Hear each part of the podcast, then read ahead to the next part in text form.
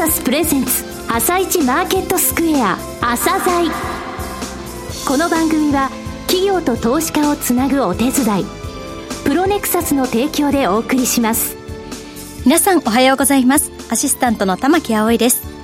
それはそれではスプリングキャピタル代表チーフアナリストの井上哲夫さんと番組を進めてまいります。井上さんよろしくお願いいたします。よろしくお願いしますさて井上さん来週月曜日、はい、海の日ですね、はい、午前10時から朝鮮スペシャルの放送があるんですよね、ね。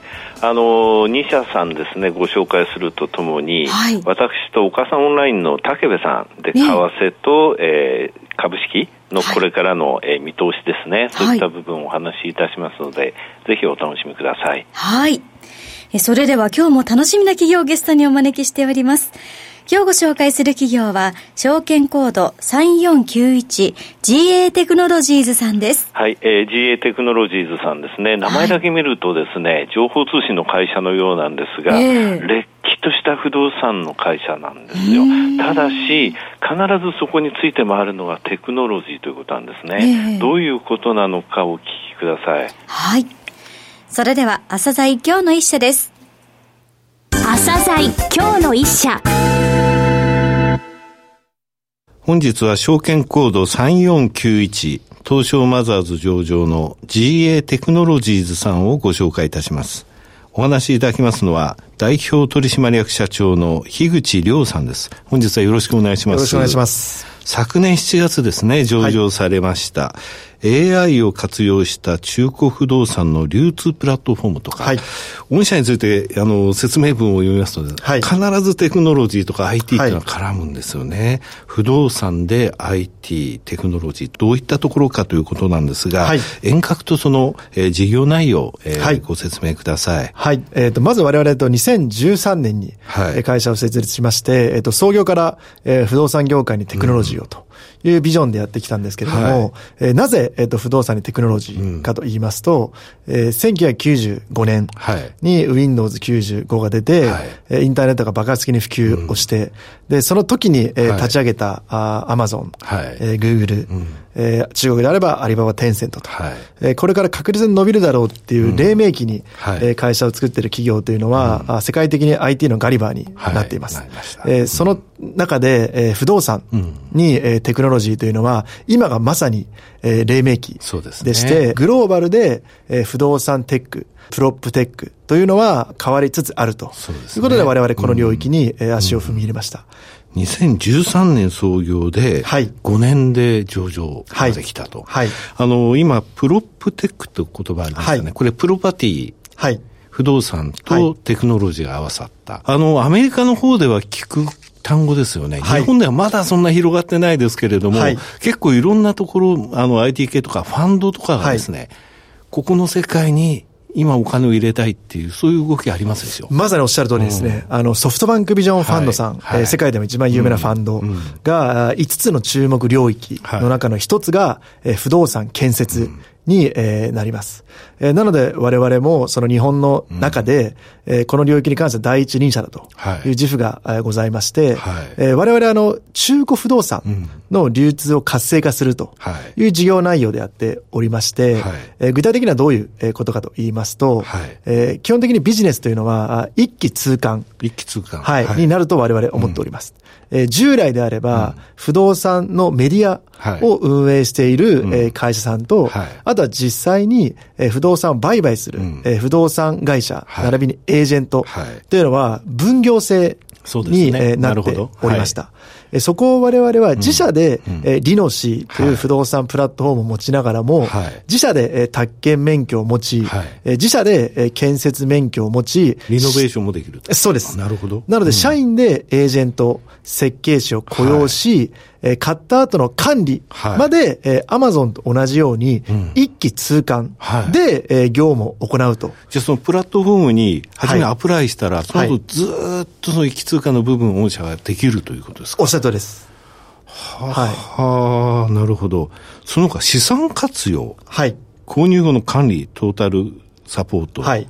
クラウドファンディング。はい。クラウドファンディングってことは、これあの、毎月毎月お金入れて、はい。投資もできるってことですか？そうですね。えっ、ー、と、従来であれば、うん、例えばまあ2000万、えー、5000万の物件を、えー、一人のお客さんが融資を組んで購入すると。はい、非常に敷居が高かったんですけれども、はい、えー、現在我々の方では、約もう、えっ、ー、と、1万円、並びに10万円から、はい、不動産の購入をすることができるとい。うように、えー、若い方からまだ経験がない方まで非常に手軽に、うん、テクノロジーを活用してできるというサービスも提供しております。リートまでもやっているようなイメージですね。おっしゃったですね。はい。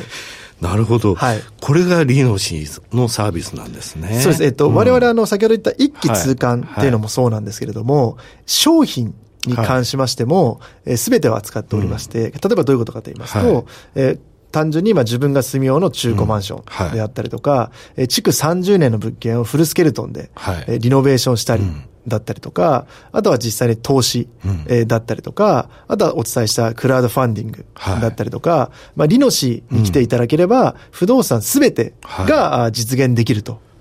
いうのも、えー、我々の特徴になっております。なるほど。さて、リノシーアプリというものがあります。これは中古マンションですか、はい、マンションを探すときに、えー、手軽に、えー、探せる？そうです。そういうアプリですはい。えっ、ー、と、なぜ中古かと言いますと、うん、あの、欧米では、新築と流通の割合が、新築が2割、はい、中古が8割なんですね。そうなんですね。だから綺麗に使うし、庭も綺麗にするし、あの、不動産を私が話して恐縮なんですが、はい2、3件のところに電話すると、10分後ぐらいに来てくれて、はい、周りを5、6分見て、それで、数社の価格が違わないんですよね。はい、あの日本と違って、はい、きちんと見る人が見れば価格っていうのは決まるものなんだよ。そうなんですよね。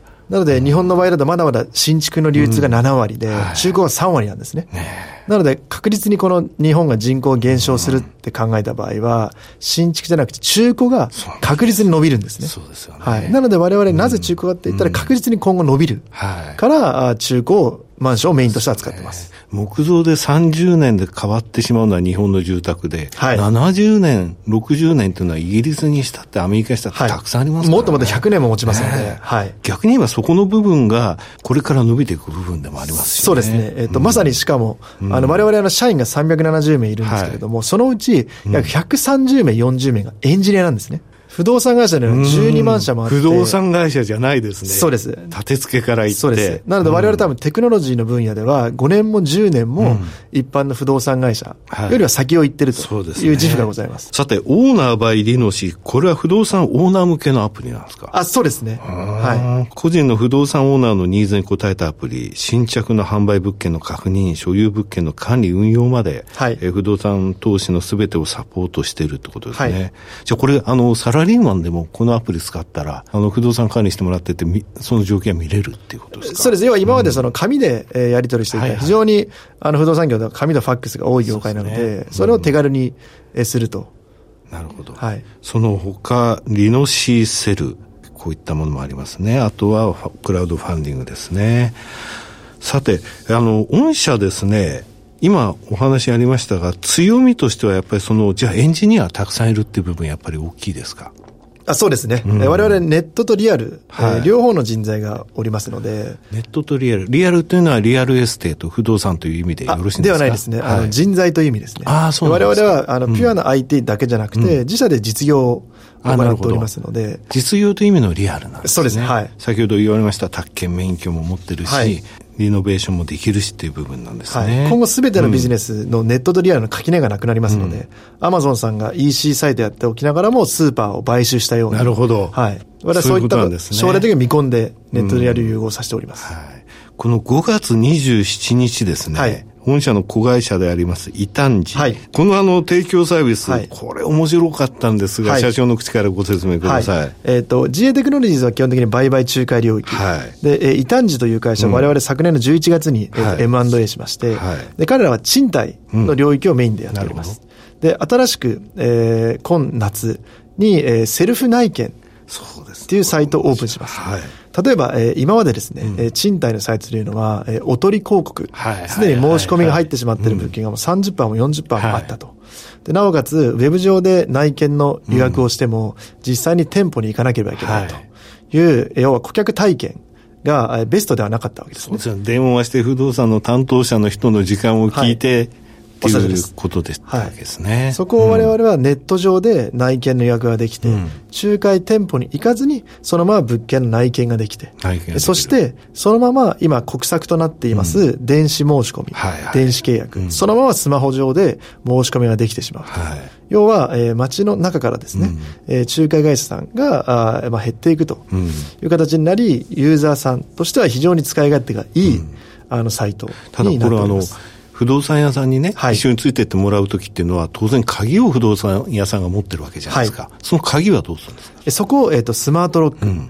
これも、えー、我々、えー、1ヶ月前にですね、スマートロックを10万台無料で配るというキャンペーンをやっておりまして、はいうん、その結果ですね、鍵を持たずにスマホで、スマホで、はい、あの鍵が開けられてしまうと。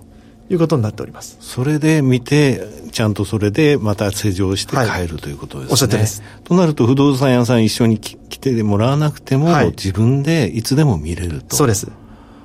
なるほど。じゃあ時間帯も大きく例えば仕事をしてても、その後見るとかそういうこともできるわけですね。あ、おっしゃったです。となると、異端児の方でその賃貸のはい。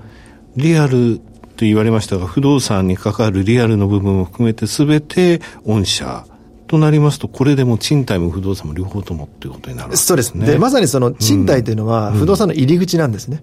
で、賃貸を我々が抑えることができましたら、はい、実際に今後、売買に、うん、GA テクノロジー、リノシーにつながっていきますので、す、べ、い、て我々が起点となって賃貸も売買、うん、もうすべて取ることができると。はい。はいもうお話しいただいてるだけでも成長戦略なんですけれども、今後の成長戦略としては、はい、あの、どういうことをお考えになられてますか？はい。えっ、ー、と、うん、まず、えっ、ー、と、我々、前期ですね、はい、えー、売上200億、はい、で今期約366億、えー、まず、えー、これだけ、えー、成長している IT ベンチャー、うん、不動産会社はないかなと。いうふうに考えております。なので我々としては不動産マーケットというのは、うん、賃貸でも8兆円の市場、うん、売買仲介で言ったら何十兆円の市場になってますので、うん、まず数年で、えー、まず売上1000億、はい、並びにこの賃貸の新しい形、はい、えー、売買の新しい形っていうのを実現して、はい、まあ、中古流通ならリノシー、賃貸なら異端児とい。う形で日本の不動産のテクノロジー分野に関しては全て、えー、我々取っていくと。いう気持ちで、えー、やっております。なるほど。はい。中期経営計画ってこれから出されるんですか？えっ、と、現段階では中期経営計画に関しては、うん、あ出す出さないというのはまだ考えておらないんですけれども、はい、えー、まず、えー、数年で、えー、1000億規模の会社には、えー、間違いなくなるだろうと。なると。いうふうに、えー、考えております。先ほど、ちょっとお話ありました、はい、国土交通省ですよね。あの、賃貸取引の書面の電子化。はい。これ、あの、社会実験を行うということを言われたということは、はい、国策も後押ししてるって考えていいってことですか、ね、まさにおっしゃるとりです。あの、中古市場リノベーションも国策なんですね。うん、で、賃貸の電子契約も国策なんですね。うんなので、これから確実に国が後押しする分野を我々やっておりますので、うん、ますます成長できるというふうに考えております。すね、最後になりましたが、リスナーに向けて一言お願いします。えっ、と、我々、えー、この日本でも70年、80年変わってこなかった、あまあ、ビッグマーケット約40兆の不動産マーケットですね。うん、ここを我々テクノロジーで、はい、えー、全てを変えていこうということで、えー、やっております。えー、今後まだまだ課題等ありますけれども、うん、えー、我々は必ず、えー、変えられると考えておりますので、そして我々は小さな成長ではなくて、5年、10年、大きな成長を考えておりますので、ぜひ皆さんと共に応援していただいて、会社を大きく成長させていきたいなというふうに考えております。樋口さん、本日はどうもありがとうございました。ありがとうございました。今日の一社、GA テクノロジーズをご紹介しました。さらに井上さんにお話しいただきます。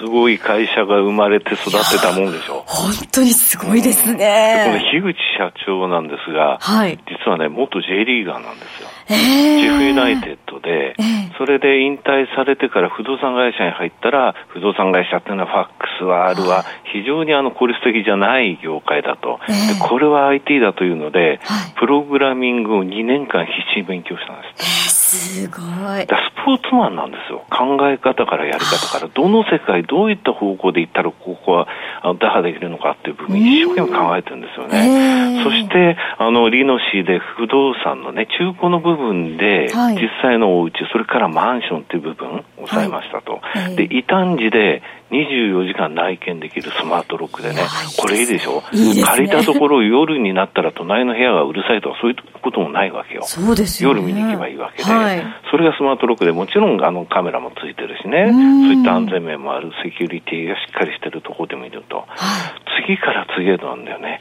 まだ出てないのはこれで賃貸、それからそれである程度お金貯まったら不動産買います。うん、そして不動産の大家さんになりますとか、そういった道あるんだけど、はい、これ新築でも使える手なんですよね。そこまでいったら本当にね、すごいことですよ。プロップテックって本当アメリカ、それからシンガポールの方では、もうキーワードになってるのね。です、ので、もう、あの、こういった部分にですね、いち早く目をつけて始めてる。で、今日はね、あの、取材後期とか、はい、あとホームページのところの、まあ、社長の写真とかですね、えー、ぜひ、えー、後ほど、えー、更新されますのでご覧いただきたいと思いますが、はい、GA テクノロジーズ、不動産の会社で、まあ、一押しですね。いや、本当に楽しみな会社ですね。はい。それでは一旦お知らせです。企業ディスクロージャー IR 実務支援の専門会社プロネクサス。上場企業のおよそ6割2200社をクライアントに持つ。これはアジア証券印刷の時代から信頼と実績を積み重ねてきたからこそ。さらにプロネクサスが目指すのは企業と投資家をつなぎ日本の株式市場を活性化させることです。プロネクサス私たちは個人投資家の皆さんを応援します。井上哲夫今日のストラテジーそれでは井上さん、後半の解説もよろしくお願いいたします。はい。えー、樋口社長のね、インパクト強くてね、いや、日本まだまだ捨てたもんじゃないぞって、本当思いましたよ。はい、うん。さてさて、えー、おじさんが話す マーケットでございますけれども、はい、お願いします。7月10日、今日7月10日って何の日かっていうとですね、えー、7月10日と7月8日って覚えておいてほしいんですが、はい、指数型の ETF のね、決算日なんですよ。それで指数型の ETF っていうのは日銀も買ってますけれども、うん、あの、この利払いって言いますか、分配金の払いのためにね、はい、えー、昨日までの数日間っていうのは、えー、先物とか現物のその分配金用のね、お金を作らなきゃいけないっていう、そういった動きが実はあるんですね。えー、で需給的にはちょっと重い、あの、時間帯だったってことなんですけども、はい、もう一つあるのは3月の末からね、うん、これ、僕の自説なんですけれども、はい、ここ8、9年間ね、最低取引ってあるんですよ。えー、現物の株を買って先物を売るっていう、そういうが最低の改ざんってって毎週投資を発表してるんですが、はい、これが動かなくなるというか増えなくなるんですよ。えー、それなぜかっていうと、はい、ETF と先物でやってる業者がたくさん出てくるんですね。えー、っていうのは ETF 今日計算でしょ、はい、で普通の現物株っていうのは3月決算じゃないですか。はい、今日持ってれば ETF って分配金出るんですよ。えー、同じ株なのに。ですので、分配金、個別の株のあの配配当金って分かると、はい、ETF と先物で最低取引やるっていうのは、その分配金の部分だけだから、リスク非常に限定的で、えー、あこれちょっと割安、割高っていう時に、はい、えー、売り買いすれば、かなりの角度で鞘が抜けるんですよね。えー、ですので、現物はなかなか盛り上がらなかったと。はい、これから最低改ざん4000億しかないんで、これが増えていく時っていうのは、指数の下支え要因になるんで、うん、先物の買い戻しとともに、需給要因としては、もう一つのプラスだと覚えておいてください。はい、わかりました。井上さん、本日もありがとうございました。また来週もよろしくお願いいたします。この後は東京市場の寄り付きです。朝鮮この番組は企業と投資家をつなぐお手伝いプロネクサスの提供でお送りしました。